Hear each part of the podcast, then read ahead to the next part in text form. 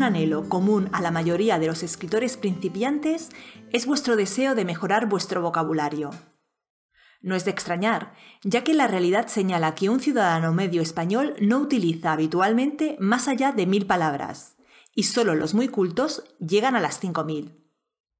Por eso, hoy voy a contarte cinco cosas que puedes hacer para mejorar tu vocabulario. Te adelanto desde ya que son cosas muy sencillas, consejos que seguramente ya has recibido en otras ocasiones. Pero es que, una vez más, no hay un super truco ni una fórmula mágica por la cual un escritor pueda adquirir de pronto un mejor vocabulario. Si es eso lo que buscas, aquí no lo vas a encontrar. Si todavía no le has dado al stop y sigues conmigo, te doy la bienvenida. Tal vez ya me conozcas, soy Natalia Martínez, profesora de novela en sinjania.com, y esto es Madera de Escritor. Sea seguidor acérrimo de nuestros episodios o sea hoy la primera vez que nos escuchas, te quiero dar las gracias por estar al otro lado. E invitarte a que conozcas también nuestro blog, en el que todas las semanas publicamos los mejores artículos para escritores con ideas para que mejores tu estilo y escribas mejor. Para que seas un escritor más productivo y para que gestiones tu carrera con acierto. Pásate a echarle una ojeada porque estoy convencida de que te va a interesar. Lo encuentras en sinjania.com barra blog. Vamos al tema de hoy. ¿Cómo mejorar el vocabulario? Hemos comenzado diciendo que un ciudadano medio español no utiliza habitualmente más allá de mil palabras, y solo los muy cultos llegan a las cinco mil. Mil palabras no parece una cifra muy grande, ¿verdad?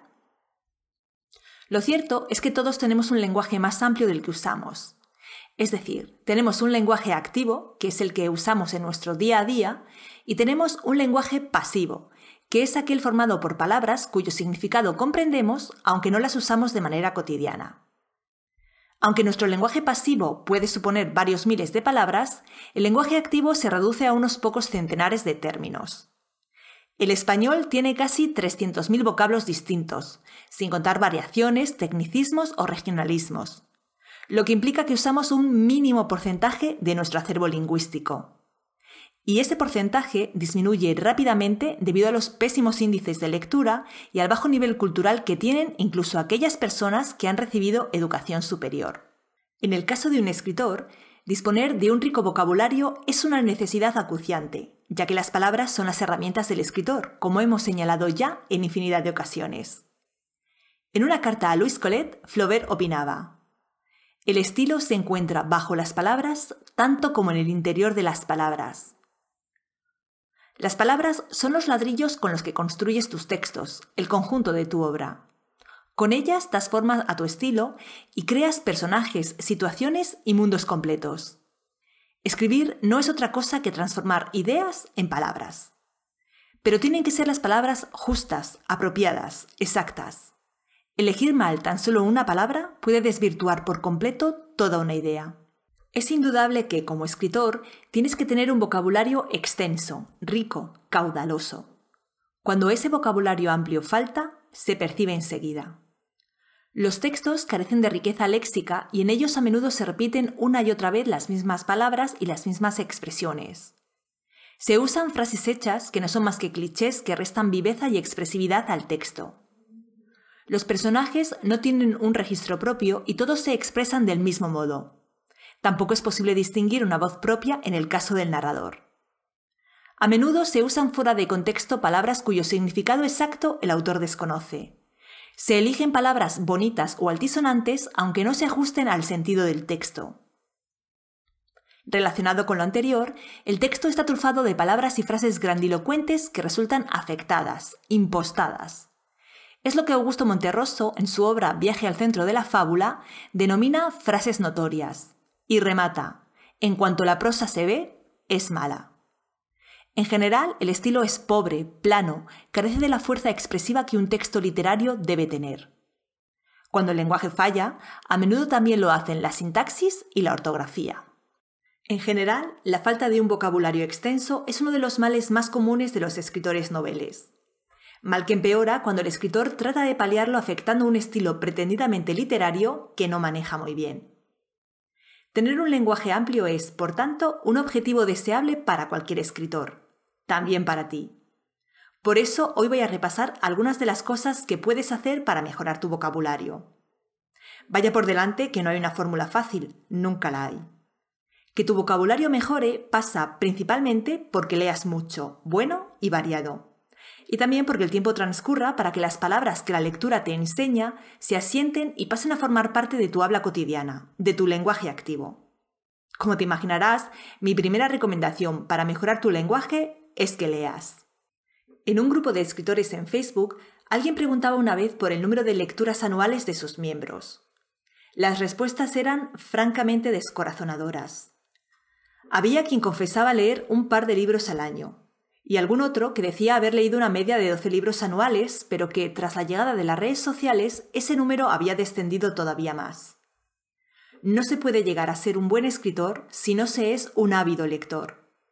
Leer es, de hecho, el mejor curso de escritura que puedes hacer. Leer un libro al mes es una media muy pobre para alguien que aspira a dedicarse a las letras.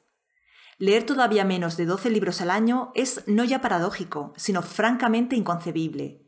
Es como si alguien que ni siquiera hace ejercicio aspirase a ser atleta olímpico. Por otro lado, no hay que perder de vista la necesidad o el interés que tiene cualquier escritor en fomentar la lectura. Porque si las personas no leen, ¿quién comprará tus libros? Ten presente que si el índice de lectura es malo, la venta de libros también lo es. Y eso no es bueno para ti, porque dificulta que puedas desarrollar una carrera de escritor plena y te obliga a vivir en precario. Pero no puedes pedirles a los demás que hagan aquello que tú mismo no haces. Por eso debes predicar con el ejemplo, ¿no crees? Leer es el mejor curso de escritura que puedes hacer, impartido además por los mejores profesores. En los libros encuentras el uso de técnicas y recursos ya aplicados con acierto por los grandes maestros. Solo tienes que prestar atención. En Sinjania te recomendamos un régimen de 50 libros al año.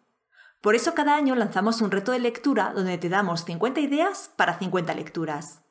Te enlazo el desafío de este año, al que todavía estás a tiempo de unirte. En lo relativo a mejorar tu vocabulario, en los libros es donde están todas las palabras. Cervantes usó 8.000 palabras diferentes en El Quijote, y en la versión inglesa de Orgullo y Prejuicio, Jane Austen usa más de 6.000. Imagina cómo puedes aumentar tu vocabulario simplemente leyendo. Pero no es suficiente con leer. También tienes que leer variado. Es común que se conciba la lectura como una mera forma de ocio, y por eso a muchos les basta con leer obras de un mismo autor o de un mismo género, que son los que les hacen disfrutar.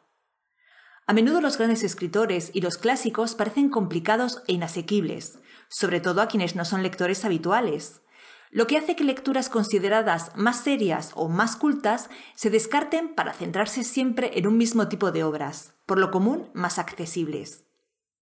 Si eres escritor, debes dejar de considerar la lectura como mero ocio. Por supuesto que lo es, pero como rezaba aquella campaña de fomento de la lectura, leer te da más, sobre todo si eres escritor. Para mejorar el vocabulario y convertirte en el escritor que quieres ser, debes hacer dos cosas. La primera es incrementar paulatinamente el número de libros que lees cada año. Ve poco a poco. No es necesario que te marques objetivos inasumibles, pero sé ambicioso. Esto requiere un alto grado de compromiso y una buena dosis de disciplina, pero ¿qué no estará dispuesto a hacer un escritor por su obra? Paralelamente, haz que tu régimen de lecturas sea variado. No te circunscribas a un único género por mucho que te guste y aunque sea el que tú acostumbras a escribir. Antes bien, ábrete a nuevas experiencias lectoras. Prueba con otros géneros, lee poesía y ensayo, relatos, autores clásicos, contemporáneos, desconocidos. Si tu propósito es mejorar tu vocabulario, te conviene leer libros escritos en diferentes lenguas. Cada idioma tiene su propia forma de expresión y de usar el lenguaje, y aunque los leas traducidos, serás capaz de captar esas sutilezas propias de cada idioma. Lo notarás en cuanto te acostumbres a leer más, y eso mejorará tu lenguaje y tu manera de usar el léxico. Lee además obras escritas en diferentes épocas. Cada época tiene también su manera de usar el lenguaje, que varía rápidamente con el transcurrir de los años. Lee La Celestina y El Lazarillo de Tormes. Luego lee a Emilia Pardo Bazán, a Pío Baroja, a Carmela Foret, a Juan José Millás o José Ángel Mañas. Apreciar las diferencias en el registro lingüístico de obras escritas en diferentes periodos históricos resulta fácil y muy instructivo, y tu vocabulario se verá enriquecido casi sin que te des cuenta. Continúo hablándote de la lectura para recomendarte otra manera de mejorar tu vocabulario. Lee no ficción. Ensayos sobre arte, psicología, alimentación, naturaleza, política, sociología, religión, biografías, libros de viajes, correspondencia de hombres y mujeres célebres. En los libros de no ficción también vas a encontrar una miriada de palabras nuevas. En gran medida, vocabulario técnico y especializado propio de un lenguaje profesional que ampliará tu lenguaje activo. Estas lecturas tienen la ventaja de que además te permiten ampliar tus conocimientos sobre una gran variedad de materias, conocimientos que tan indispensables e inspiradores le resultan a un escritor. Recuerda que a un escritor se le presupone una gran cultura. Debes estar siempre abierto a aprender, en todo momento y circunstancia. Además, nunca se sabe en qué momento este conocimiento que vas atesorando te será útil mientras escribes. Entre los libros de no ficción y como bonus, puedes leer también libros sobre creación literaria, autobiografías y correspondencia de autores célebres que no solo te van a ayudar a mejorar tu vocabulario, sino que además contribuirán a que desarrolles una idea amplia sobre lo que es escribir y lo que es ser escritor. Te enlazo un artículo en el que encontrarás una lista de libros sobre escritura y creación literaria que te recomendamos desde Sinjania. La tercera forma que te recomiendo para que mejores tu vocabulario también es sencilla. Consulta el diccionario. Cuando se lee es común tropezarse con palabras cuyo significado se desconoce. Cuanto menor sea tu vocabulario, con mayor frecuencia asomarán esas palabras. Si aparecen a menudo, la tentación de obviarlas o deducirlas del contexto es muy fuerte. Simplemente continúas leyendo como si nada. Hacerlo así supone un grave error. En primer lugar, porque tu cerebro no le prestará la misma atención al resto del texto una vez que se ha topado con un término que no entiende. Una parte de él se queda enganchado preguntándose qué significa esa palabra, por lo que sacarás menos provecho de lo que leas a continuación. La segunda, y que tañe en especial al tema que nos ocupa, es que si no buscas esa palabra cuyo significado ignoras, estarás perdiendo la ocasión de ampliar tu vocabulario. Déjame darte unos pequeños consejos para usar el diccionario mientras lees. El primero, tenlo cerca de ti. El diccionario suele estar aparcado en alguna estantería inaccesible, pero para un escritor es una herramienta de uso continuo, por lo que conviene tenerlo siempre a mano, también cuando se lee. En efecto, estoy hablando de diccionarios en papel, no de los cómodos diccionarios online. Tener cerca un dispositivo para consultar un diccionario online mientras lees, como el móvil o una tablet, puede conducir a que abandones la lectura y acabes mirando el WhatsApp, revisando el correo o leyendo un blog. Evita distracciones usando un diccionario en papel. El segundo consejo es que si necesitas consultar el diccionario de manera puntual, lo hagas mientras lees. Pero si la obra que lees está llena de palabras que no conoces, lo mejor es que no interrumpas la lectura a cada paso. Toma nota de todas las palabras cuyo significado necesitas buscar y hazlo más tarde, cuando ya hayas terminado de leer. Es probable que debas releer algún fragmento, pero te resultará menos cansado que interrumpir la lectura después de cada párrafo. Por supuesto, no hay que usar el diccionario únicamente cuando se lee. Si mientras ves una película o hablas con un amigo se usa una palabra que no conoces, búscala de inmediato en el diccionario. En esa situación sí que vienen muy bien los diccionarios online. De algo tenía que servir tener siempre el móvil en la mano. Por cierto, no te limites a buscar palabras.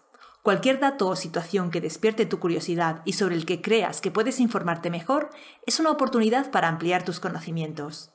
Hoy todos llevamos Internet en el bolsillo. Nunca acceder al conocimiento fue tan fácil. De acuerdo, ya tienes la costumbre de consultar el diccionario cuando no conoces una palabra. El problema es que los nuevos términos que encuentras no se te quedan en la memoria y de hecho no es la primera vez que buscas de nuevo un término que ya has buscado y cuyo significado se te ha olvidado. A mí también me pasa, no te preocupes. Para fijar una palabra en tu mente y que pase a formar parte de tu lenguaje activo, lo que tienes que hacer es usarla. Y esa es la cuarta forma en que puedes mejorar tu vocabulario, usar las palabras nuevas que has aprendido. Cuando localices una palabra nueva en el diccionario, construye de inmediato un par de frases con ella.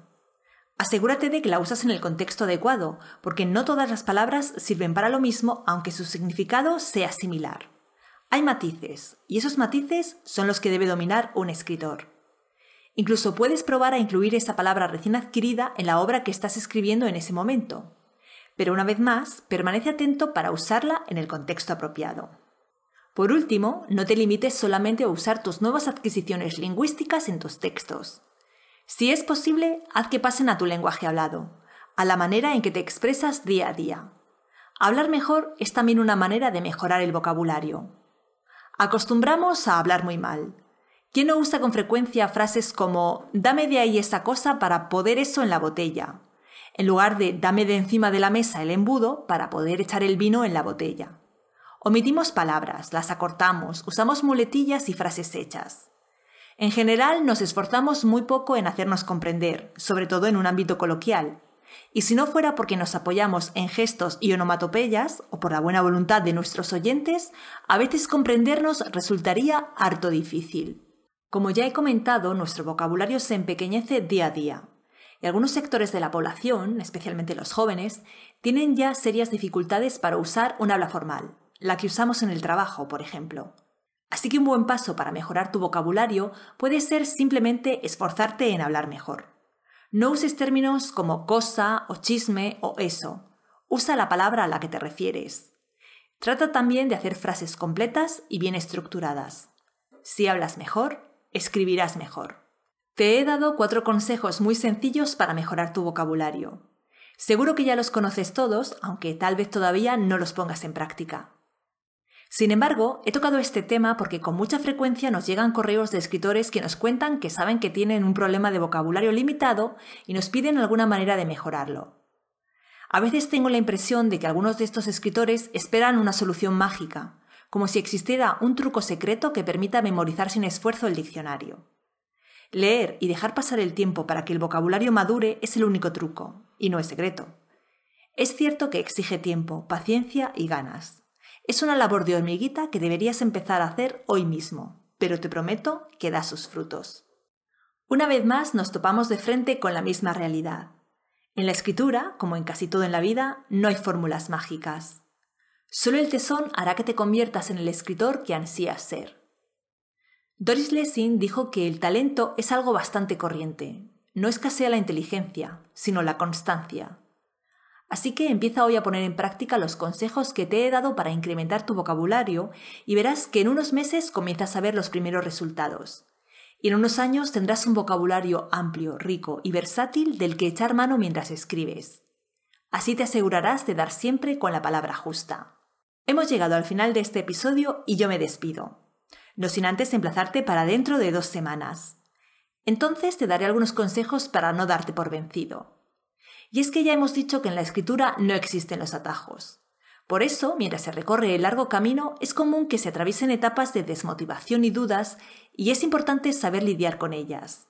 Si te interesa el tema, no te pierdas el próximo episodio de Madera de Escritor. Entre tanto, ya sabes, puedes leernos en el blog donde cada semana publicamos artículos nuevos. Nos vemos allí.